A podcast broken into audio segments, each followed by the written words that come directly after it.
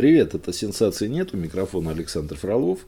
И сегодня я решил подвести некие итоги фейкового года. Сайт наш, в общем-то, не очень старый. Нам 26 января только два года исполнится. Но итоги уже второй год подряд, в общем, подводим. Как обманывали россиян. В общем, все то, что происходило, а происходило очень много чего резонансного, мы составили в единый такой топ-13. И вот этот топ-13 я бы хотел озвучить. В общем-то, его можно прочитать со всеми ссылками, со всеми разборами, которые делали мы на сайте. Его можно будет прочитать по ссылке, которая будет в описании к этому подкасту. Тринадцатое место. Девяток яиц. Что утверждалось? Для того, чтобы население не заметило повышение цен на самые необходимые продукты питания, стоимость товаров осталась та же, та же, а в объеме он уменьшился. Поэтому скоро повсеместно в магазинах начнут продавать яйца по 9 штук. Еще одним предвестником апокалипсиса стал кошачий корм. Упаковка полегчала на несколько грамм. На самом же деле, э, это просто кто-то сфотографировал в магазине упаковку, в которой яиц было 9 вместо привычных 10, и выложил эту фотографию в Твиттер. Хайповое фото разлетелось по всем социальным сетям и СМИ. Даже российская газета написала по этому поводу статью. И никого не смутило не то, что рядышком на той же фотографии яйца от других производителей были расфасованы по привычным десяткам. Никого не смутило и то, что нестандартные упаковки на российском рынке по 6, 9, 12, 18 и так далее существуют еще с 90-х годов прошлого столетия. Что мы видим в итоге? Во всех магазинах яйца, как и 10, и 20 лет назад, продаются в разных упаковках. 12 место. Резкое подорожание отечественных автомобилей. Обсуждалось, что отмечено резкое увеличение цены на автомобили. Какие-то модели подорожали на 650 тысяч рублей, а российских машин стоимостью меньше 1 миллиона рублей уже сегодня практически нет. Самые бюджетные марки, вроде Hyundai Solaris или Lada Vesta, стоят уже около 1 миллиона. Обещалось, что до начала 2020 года эту ценовую планку преодолеют и все остальные российские машины. Ну, на самом деле это было чистое передергивание, потому что с начала 2019 года на 4 процентных пункта увеличился НДС. И это было отмечено в статистике автостата. А на таких марках, как Porsche, это отразилось очень показательно. Отдельные модели действительно подорожали на 10 тысяч э, долларов. Ну, в рублевом эквиваленте как раз 650 тысяч рублей. А бюджетные отечественные модели подорожали примерно на 8 тысяч 30 тысяч. Но, видимо, для громких заголовков такого скачка цен было недостаточно. Поэтому ушлые журналисты, давайте сразу скажем, из известий просто взяли ту же статистику и выписали цены на отдельные бюджетные модели в максимальной люксовой комплектации. А потом подтвердили ее с помощью парочки экспертов, выхватил из их прямой речи нужные фразы про макроэкономику, санкции, мировой рынок. Что мы увидим в итоге? Машины до конца 2020 года действительно довольно существенно подорожали. Ну, например, самое бюджетное авто Лада Гранта в начале 2019 года стоило 344 тысячи рублей, а сегодня уже не меньше 445. Ну, то есть, довольно такой, на 100 тысяч подорожало. Однако психологическую отметку в 1 миллион рублей ни одна машина из топ-10 автостата по продажам в России так и не преодолела. Самая дорогая там меньше миллиона все равно стоит. Одиннадцатое место. Запрет на курение на балконе. А, говорилось, что курильщиков окончательно решили добить и выгнали из собственных квартир. Теперь смолить сигареты запрещено даже на собственном балконе. Правительство ужесточило законодательство, а любители табака будут вычислять и штрафовать с помощью дронов. На самом же деле были приняты 1 октября поправки в правила противопожарного режима. И в одном из пунктов э, там было запрещено разведение открытого огня на лоджиях и балконах. В СМИ эксперты и эксперты в кавычках различной степени важности начали ломать копья и рассуждали о том, можно ли считать тлеющую сигарету открытым огнем или нет. Масло в огонь подливали сами представители МЧС и даже законодатели. Однако факт остался фактом. Под открытым огнем подразумевалось только разведение костров в тех же мангалах, переносных печах или барбекю. Невероятно, но факт. Отдельные граждане и правда любят иногда устроить на балконе выезд на природу с шашлыками и ставят там шашлычницы, мангальницы и так далее. Самое забавное, что сейчас, даже вот до сих пор, отдельные средства массовой информации, видимо, на волне хайпа, до сих пор эту тему так или иначе пытаются педалировать, выдавая, выдавая заголовки в духе «Курильщик на балконе был оштрафован». Ну, правда, когда мы открываем статью, выясняется, что штраф был выписан за то, что по вине этого курильщика конкретного произошел пожар. Единственное, История, вот, которая выбивается из всей этой конвы, это жительница города Снежинска Челябинской области. Ее оштрафовали на 3000 рублей за курение на балконе. Однако, если мы откроем эту статью, увидим, что никакие новые нормы в правилах, якобы новые нормы в отношении курильщиков, э, они тут совершенно ни при чем. Э, в суд обратился сосед сверху, которому дым шел в окно. Судья при рассмотрении дела отметил, что по закону на балконе своей кури... Э, квартиры курить не запрещено. И потому выписал штраф за курение в общественном месте. Ну, то есть, даже судья сказал, что нет, нет такого закона. Десятое место. Политическая узница Настя Рыбка. Эту белорусскую эскортницу начали преследовать якобы российские власти из-за ее книжки про Олега Дерипаску и бывшего вице-премьера, сейчас он заместитель руководителя администрации президента России Сергея Приходько. Сначала ее арестовали в Таиланде по надуманному предлогу, потом задержали в России. Это, давайте откровенно, проститутка, много знает о высокопоставленных представителях власти и якобы ее пытаются убрать. На самом же деле Настю Рыбку вместе с ее так называемым начальником Алексом Лесли, не знаю, кто он там, ей сутенер, нет, мы задержали в Таиланде за незаконное предпринимательство. Почти год они просидели в азиатской тюрьме. Потом в российском аэропорту они были задержаны по прилету. Несколько дней их допрашивали, а потом отпустили на все четыре стороны. Ну, видимо, уже все, наверное, забыли, потому что это было начало года. А вот недавно опять эти герои всплыли в СМИ. Их, кстати, даже называли героями оппозиции, там, политзаключенными. Вот. А в СМИ они сейчас всплыли, потому что Лесли написал очередную книжку, а издательство «Эксмо» отказалось публиковать ее. Как-то не особо эта новость сейчас идет. Хайпа как не было, так и нет. Просто про них уже все забыли. Девятое место. Увольнение Матвиенко и замена ее на Нарышкина. Ой, резонансная история. Говорилось, что политический отдел газеты «Коммерсант» был уволен из-за давления сверху. Владелец издательского дома «Коммерсант», а все знают, что им является Алишер Усманов, якобы лично распорядился уволить журналистов за то, что они написали правду, которая режет глаза. Ну и как бы пошли рассуждения о том, что свобода слова э, в России стала совсем не свободной. На самом же деле, в апреле в газете «Коммерсант» вышла заметка, в которой сообщалось, что Валентина Матвиенко в скором времени должна возглавить Пенсионный фонд России, а на ее место придет глава службы внешней разведки Сергей Нарышкин. Ссылались журналисты на несколько неназванных источников, как сообщалось впоследствии, после выхода материала, а, представители акционеров издательского дома заподозрили заказной характер статьи и потребовали назвать им источники информации. После того, как журналисты отказались это сделать, они были уволены. След за ними ушел практически весь политический отдел газеты «Коммерсант». Но что мы видим в итоге? Говорилось, что в мае это да, должно состояться, но Валентина Матвиенко по состоянию на декабрь 2019 года остается спикером Совета Федерации.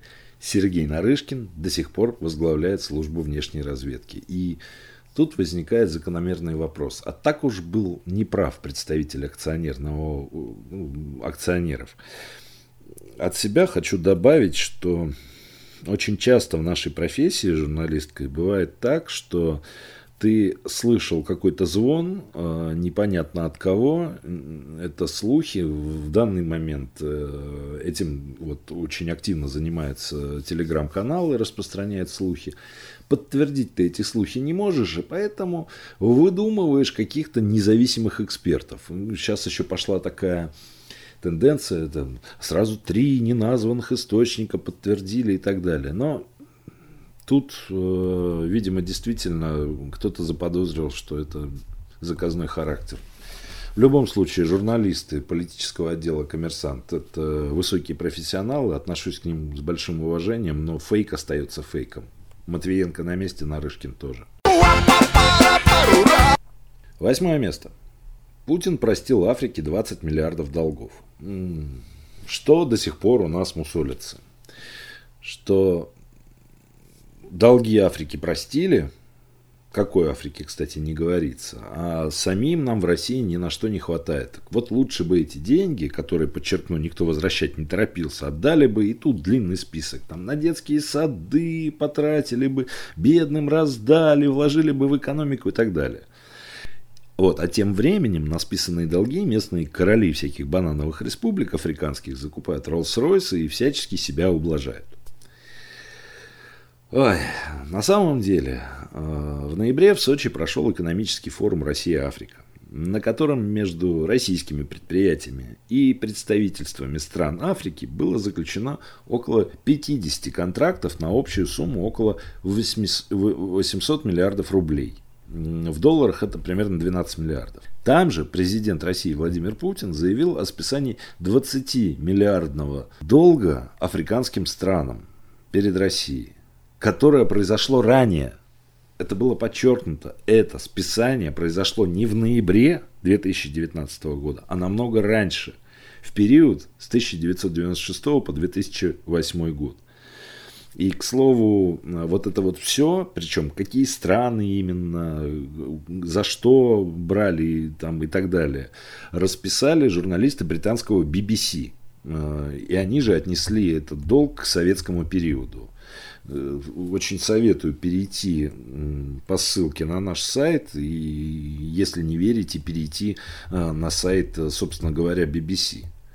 Вот. А что касается Роллс-Ройсов, о том, что король Эсватини, бывший Эсватини, это бывшая страна Свазиленд.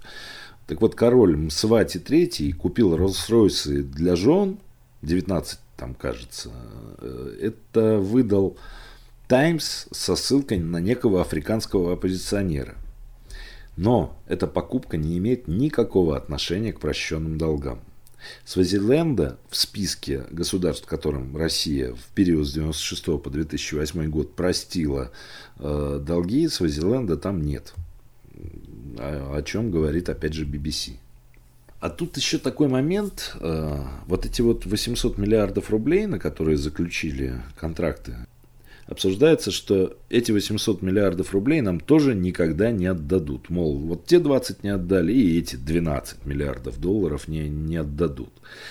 Но я хочу напомнить, что в прошлом году э, в Африку с визитами приезжали и Ангела Меркель, и Тереза Мэй. Это вот, наверное, два таких самых громких.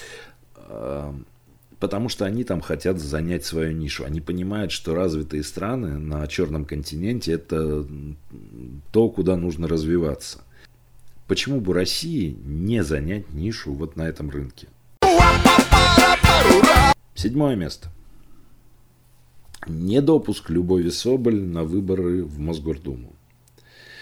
Вот здесь я хотел сделать небольшую ремарку. А, дело в том, что доказательства нечестности Любови Соболь э, у меня и у нашей редакции, они почти все косвенные. Ничего не утверждаем, просто смотрим на результаты. Значит, что нам говорили? Что оппозиционеров не допускают до муниципальных, городских и прочих мелких выборов по всей стране. Власть вставляет палки в колеса, придумывает какие-то предлоги, чтобы критики власти не стали даже кандидатами в депутаты на мелких выборах. Самый большой резонанс вызвал отказ в регистрации сотрудницы Фонда борьбы с коррупцией Любови Соболь по округу 43 на выборах в Мосгордуму. Избирком отказал ей по надуманному предлогу якобы А на улице Москвы и нескольких других городов вышли люди, которые желали высказать свой протест и делали это на согласованных и несогласованных митингах. Ай, на самом деле избирком действительно очень тщательно под лупой изучал документы нескольких так называемых оппозиционных кандидатов. И действительно у большинства из них забраковал подписи, документы, которые те подавали. Отказы они мотивировали наличием мертвых душ. Но только вместо того, чтобы в избиркоме юридически доказывать обосновывать свою правоту, Любовь Соболь и другие оппозиционеры, давайте уж откровенно, каждый раз устраивали показательные выступления. Причем эта стратегия не нова. Тем же самым занимался в свое время другой представитель ФБК Алексей Навальный перед выборами президента. Ему задают конкретный вопрос, а он э, ботинки, полуботинки, пакля-вакля. А в то же время другой оппозиционный кандидат Сергей Митрохин, баллотировавшийся, кстати, по тому же округу номер 43 в Москве, в суде тихой сапой доказал свою правоту и в итоге был сначала кандидатом, а потом его еще и избрали депутатом Мосгордумы. Тем временем в стране появилась новая списочная система для выборов. Если раньше кандидаты проходили в тот или иной законодательный орган в основном по партийным спискам – то сейчас появился новый инструмент, разрекламированный и опробованный на прошедших в сентябре выборах в Москве. Система эта имеет название «умное голосование», хотя по сути заключается в том, чтобы навязать каждому голосующему мнение, за кого тот должен поставить галку. Что в этом умного, я не знаю. Итог всего этого обмана очень печален. А, потому что обманутые как действующей властью, так и оппозицией, и медиаперсонами, и всякими публичными личностями, люди вышли на несанкционированные, несогласованные акции в Москве и ряде других городов России. Для чего, по нашему мнению? Для того, чтобы эти события широко освещались в прессе. И, во-первых, пригнали людей на участки, а во-вторых, э, это была такая реклама для новой системы голосования, вот этого умного. В итоге из 45 членов Мосгордумы 20 прошли а, э, по списку от ФБК. 13 из них на момент выборов представляли партию КПРФ. Несколько человек, принимавших участие в несогласованных акциях 27 э, июля и 3 августа, были осуждены и получили реальные ну и условные сроки. В это же время правоохранительные органы проводят проверки и обыски в ФБК, запустивших новую систему голосования. ФБК подозревает в отмывании денег, полученных преступным путем. Шестое место. Наркоторговец Иван Голунов. Но эта история очень резонансная, коротенечко. Э, журналист-расследователь латвийского русскоязычного СМИ, «Медуза» был задержан в Москве по подозрению в сбытии сильнодействующих наркотиков. Ряд федеральных СМИ пару дней показывал картинки из квартиры Голунова, утверждалось, что там чуть ли не лаборатория. Со ссылкой на пресс-службу МВД рассказывали о том, что расследование, расследование велось долго, упорно. Ну, а на Голунова навесили ярлыки вроде как э, работник Госдепа и, так далее. Блогеры говорили, ой, он похож на наркомана. И все это муссировалось несколько дней. На самом деле, в то, что Иван Голунов абсолютно невиновен, а наркотики ему в рюкзак подбросили, было уверено практически все журналистское сообщество страны. Помимо этого, люди вышли на улицы, обычные люди, простые, с требованием немедленно освободить Ивана Голунова из-под стражи и снять с него все обвинения. Но, в общем, в итоге ни одна экспертиза ничего не доказала. Ничего, что связывало бы журналиста «Медузы» с наркоторговлей. После этого несколько высокопоставленных полицейских Москвы были освобождены от, должность, от должностей, а против сотрудников, которые задерживали Голунова и, судя по всему, и подбросили наркотики тому в рюкзак, было возбуждено уголовное дело. И вот тут вот итогов очень много. Э, во-первых, к институту полиции в целом было утрачено вообще полностью доверие. И к институту полиции, и к другим силовикам. Пресс-службы силовых структур не раз и не два были замечены за передергиванием фактов. Однако по прошествии времени обычно о них все забывают. Ну, э, на моей памяти самый яркий пример – это история с ручкой губернатора Сахалина Карашавина, которые говорили, что она там стоит там, 100-500 миллионов рублей. Ну, этой ручки просто не было в, в, в описи, когда дело пошло в суд. А теперь в России создан мощный прецедент с доказанным реальным подбросом наркотиков. И если сейчас вот те, кто слушают, э, вспомнят, что у нас было на седьмом месте, э, а там говорилось о том, что в ФБК ведутся обыски, то поймут, что мы не верим. Ни мы, ни, наверное, большинство, кто это слышит и читает, не верят в то, что это были действительно деньги преступным путем. Не значит, что этого не было, просто уже не верят. Второй итог э, истории с Голуновым – это то, что теперь те, кто следит за событиями в стране, благодаря Голунову знают прекрасный способ обезопасить себя от подброса наркотиков правоохранительными органами. И это хорошо. Первое. Не надо есть пищу, которую дают в камере предварительного заключения. Второе. Ничего нельзя трогать руками. В-третьих, ничего нельзя подписывать.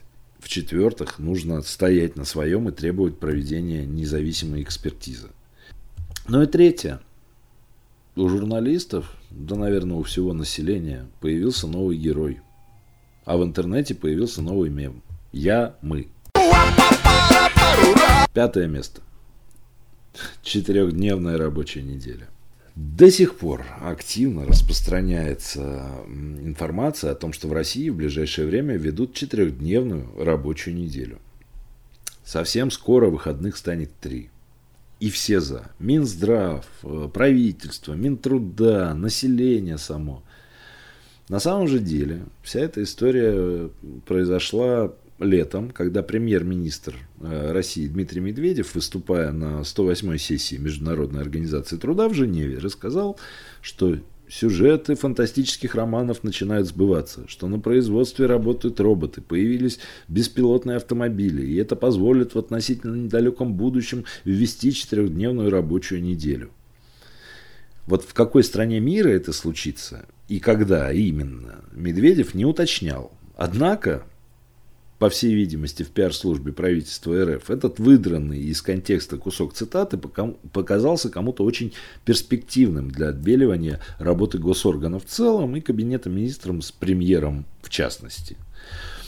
Поэтому федеральные СМИ понесли эту утку дальше. Сам Медведев при разговоре с подчиненными как бы ну, невзначай вставлял вопрос о проработке перехода на четырехдневку. Ну, мы итог видим. И пятница, и понедельник, и даже среда по действующему трудовому законодательству как были, так и остались рабочими днями. От себя я хотел бы еще добавить то, что у нас вот только-только прошла пенсионная реформа э, на основании того, что некому работать. А тут мы вдруг собрались сокращать один день в рабочей неделе. Да неужели в это кто-то поверил? Серьезно. Четвертое место. Новый налог в 6% для частных пенсионных фондов. Активно распространялась информация, что с 1 января 2020 года в России вводится новый обязательный налог, очередной сбор в пенсионные фонды, только на этот раз частные. Это будет составлять 6% от зарплаты.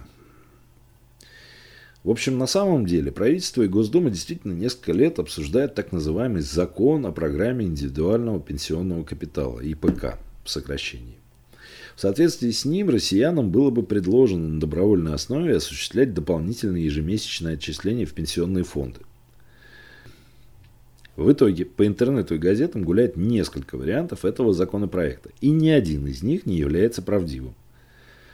Спросите почему? Потому что осенью 2019 года было принято решение от этого закона вообще отказаться. Но на самом деле его заменили на другой, с другим названием. Но на этот раз уже с законопроектом. И появился законопроект о гарантированном пенсионном плане. Он недоработан. Его еще, опять же, только обсуждают, но хотя бы есть текст. Так вот, в соответствии с этим законопроектом, любой гражданин может присоединиться к программе добровольно, добровольно подчеркиваю, и ежемесячно выплачивать, но это пока на обсуждении, 1% от МРОД в пенсионный фонд. То есть, если бы его запустили вот сейчас, то человек ежемесячно платил бы 121 рубль. Ну и, как я уже сказал, этот законопроект далек от совершенства и находится на стадии обсуждения. Почему мы включили на такое высокое место вот эту вот, вот ложь про 6% для частных пенсионных фондов? Потому что это самый читаемый материал по статистике переходов из поисковиков Яндекс и Google на сайт «Сенсации нет» за весь 2019 год. Поэтому давайте отвечу максимально просто. Никаких дополнительных обязательных поборов ни в 6, ни в 1% от зарплаты с граждан с 1 января 2020 года не вводится. А все остальное столько лет на стадии обсуждения, что я думаю, что и не примут никогда. Третье место. Бумажный стаканчик, брошенный в Росгвардию. А, мемов, а, всяких разных э, шуточек, видео о том, что один из протестующих в Москве 27 июля получил реальный срок за то, что кинул бумажный стаканчик в росгвардейца. Они просто везде. Это в фильмах уже в художественных, в сериалах. Это говорят ученые на лекциях. Это даже Путину вопрос задавали э, правозащитники. Ну, есть и другие варианты. Там он был только арестован за стаканчик, он был заключен под стражу за выброшенный в урну стаканчик, он получил условный срок за стаканчик, он был приговорен и так далее.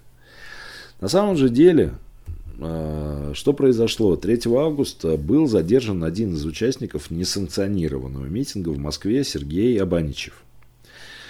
И тогда же руководитель правозащитной организации «Агора» Павел Чиков написал у себя в телеграм-канале следующее. Сергею Абаничеву предъявили обвинение в массовых беспорядках. Ему вменяют бросание банки, банки в сотрудника полиции, ссылаясь на видео. Это сообщение процитировали СМИ. А после этого уже адвокат Абаничева Светлана Сидоркина начала рассказывать, что на самом деле никакой банки не было. Это был бумажный стаканчик, и он пытался бросить его в урну и случайно попал в росгвардейца, что, мы, что она увидела на видео. Ну, в общем, ни самого видео с бросанием стаканчиков и банок, э, ни какого-либо подтверждения обнаружить нам не удалось нигде. Ну, может быть, мы плохо искали. Но тут обращает на себя внимание другое обстоятельство. Просто Сергей Абаничев был обвинен по части 2 статьи 212 УК РФ «Организация массовых беспорядков», а не по части 1 статьи 318 УК РФ «Применение насилия, не опасного для жизни или здоровья, либо угроза применения насилия в отношении представителей власти». Но вот по этой статье, кстати, три с половиной года колонии получил другой фигурант так называемого московского дела Евгений Коваленко, заброшенную сотрудников полиции урну. Абаничева же обвиняли именно в организации беспорядков. Про бумажный стаканчик говорила только Светлана Сидоркина. Это его адвокат. От себя хотел добавить, что адвокаты вообще признаны защищать своих подопечных. И в том, что они врут периодически под камеру, на СМИ, нет никакой крамолы. Это их работа. Вспомните прекрасный фильм «Лжец-лжец». Адвокаты должны врать, всячески выгораживая своих подопечных. Ну а в итоге все обвинения Сергея Абаничева были сняты. 3 сентября он вышел на свободу. Срок, который он провел в СИЗО за этот месяц, помните, 3 августа его арестовали, ему был засчитан в качестве наказания по другой статье, на этот раз административной, за мелкое хулиганство. А, Сергей Абаничев регулярно попадает в сводки новостей. Последний раз, вот, например, 9 декабря за проведение санкционированных митингов и пикетов. Ему, его опять же обвиняют в а, нарушении административного кодекса, но наказание он не отбывает. Это, знаете, в зачет, вот тот месяц, который он посидел в СИЗО, идет в зачет. Ну а миф о сроке заброшенный бумажный стаканчик тем временем живет и укрепляется в умах россиян. Второе место. Волгоградский пенсионер, разбивший иномарки чиновник.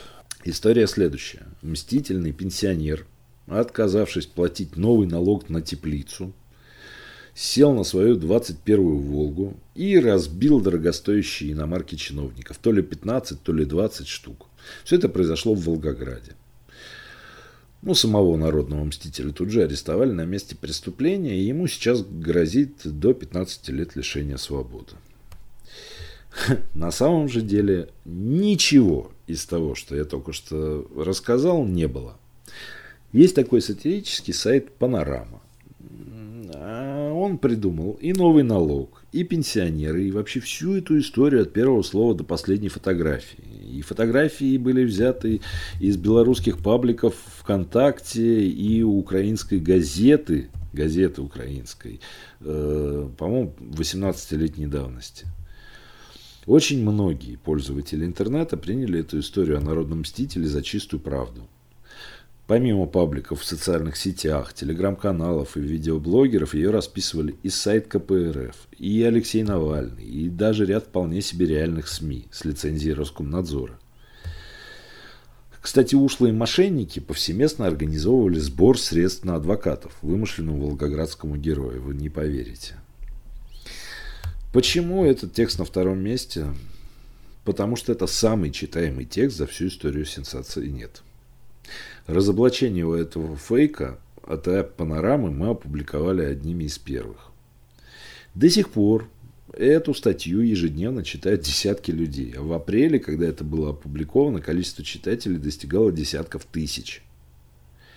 Очень многие региональные СМИ, кстати, полностью скопировали нашу статью и зачастую от АТА. Алтаю, там, Кемерову, и, потому что они, ну, типа забывали поставить гиперссылки. Но из поисковика Яндекс до сих пор на наш сайт переходят люди по запросу «Судьба волгоградского пенсионера, протаранившего машины чиновников». Итак, барабанная дробь, первое место. Отключение России от интернета. Довольно большой ряд средств массовой информации распространяют до сих пор информацию о том, что в России построят фаервол наподобие китайского и отключат от интернета. На территории страны будет работать только сайты Рунета. Доступ к иностранным сайтам будет закрыт. Ну и появилось такое понятие, как э, глобальный интернет в стране отключат. И, в общем, это далеко не полный список э, домыслов и слухов на тему одного закона, кстати, принятого Госдумой.